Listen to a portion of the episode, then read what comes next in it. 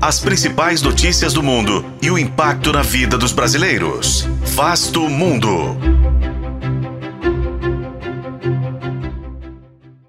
La Argentina tiene la responsabilidad en un mundo absolutamente convulsivo y convulsionado de pensar su política exterior en defensa del interés argentino. Brasil e China foram o foco do último debate presidencial na Argentina antes do segundo turno, com duras trocas de acusações entre Sérgio Massa e Javier Milei.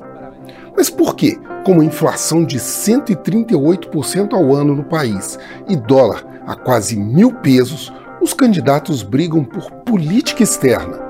Este é Vasto Mundo, podcast de relações internacionais do tempo, e juntos Vamos saber mais sobre as eleições argentinas.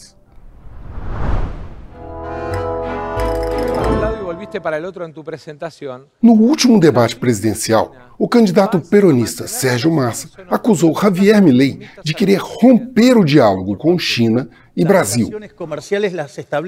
O candidato ultraliberal de direita rebateu, afirmando que quem deve cuidar das relações comerciais é o mercado, para que não haja corrupção. A abordagem ao tema não é gratuita. A Argentina é hoje o maior destino de investimentos externos diretos da China na América do Sul. Somente no ano passado foram 1 bilhão 340 milhões de dólares investidos, mais do que o que foi destinado ao Brasil, com foco em minerais como o lítio e energia. Além disso, a China é o segundo maior destino das exportações argentinas, perdendo apenas para o Brasil, que comprou 13 bilhões de dólares em mercadorias do país vizinho no ano passado. Além disso, diversas empresas brasileiras têm unidades na Argentina, gerando milhares de empregos e bilhões em receitas financeiras. Somente as oito maiores empresas, que incluem o frigorífico Marfrig e a Ambev, tiveram uma receita de mais de 60 bilhões em apenas um trimestre do ano passado. A crise recente levou a várias empresas a reduzirem sua presença na Argentina, como o Itaú e a JBS.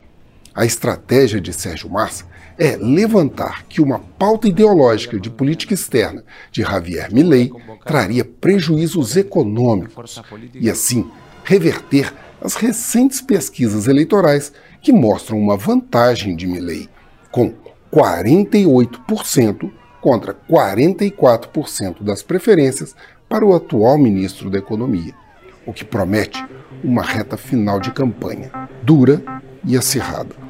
Eu sou Frederico Duboc e este foi Vasto Mundo. Acompanhe este e outros episódios no YouTube, nas plataformas de streaming e na programação da FM O Tempo.